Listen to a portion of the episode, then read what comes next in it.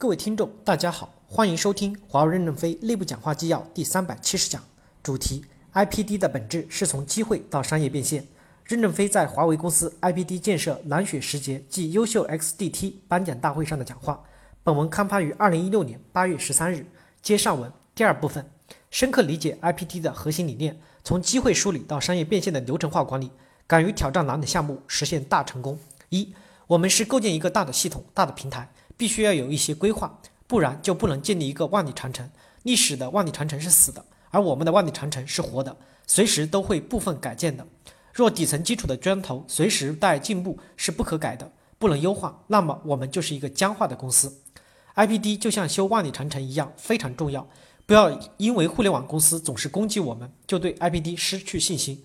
如果大家有兴趣，可以自己租一架飞机，沿着万里长城飞一万里看看，悬崖。陡峭的高壁上都修了长城，中国伟大不可想象。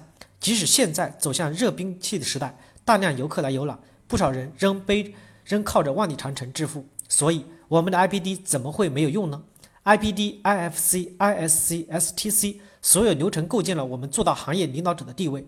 全世界没有第二家公司能做到十七万人一条心、一股劲、一个平台。我们把万里长城的基础建扎实。面对未来海量的浪潮，会比互联网公司有更坚实的基础。当然，这么优质的平台，一定要有大河奔腾的踢踏舞、天鹅湖和茉莉花。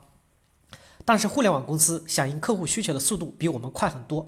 我们对一个需求的满足，最短时间三到五年，最长时间七到八年。其实，客户并不需要做到万无一失。我们有坚实的一面，也有灵活的一面。要学习互联网公司轻而灵活的一面，让 IPD 也能敏捷起来。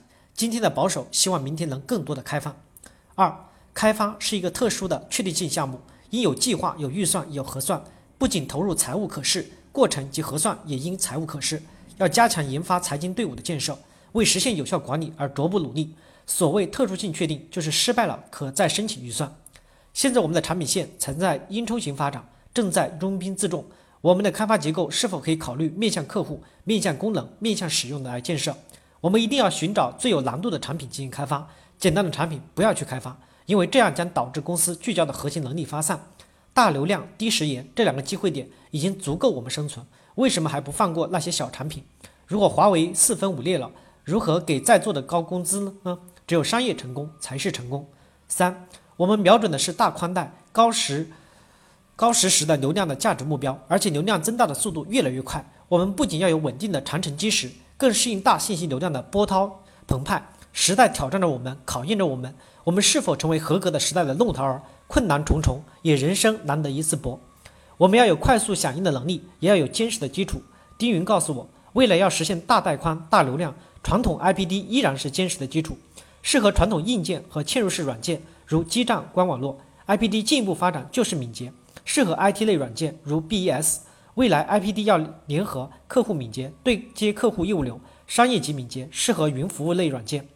四，我们将担负起现在的网，现在担负网络存量一万亿美元的维护服务，未来五年还会增加，其复杂性、及时性不可想象。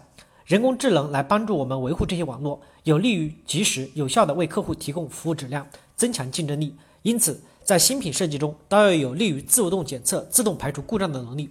我们如何变革，使我们自己更加适应这个时代，存活下来？在未来的变革过程中，产品开发不能站在自己的角度，一定要站在客户的角度，构筑自动检测、自动排除故障等能力及构建，就能把质量提升上去，把成本降下来。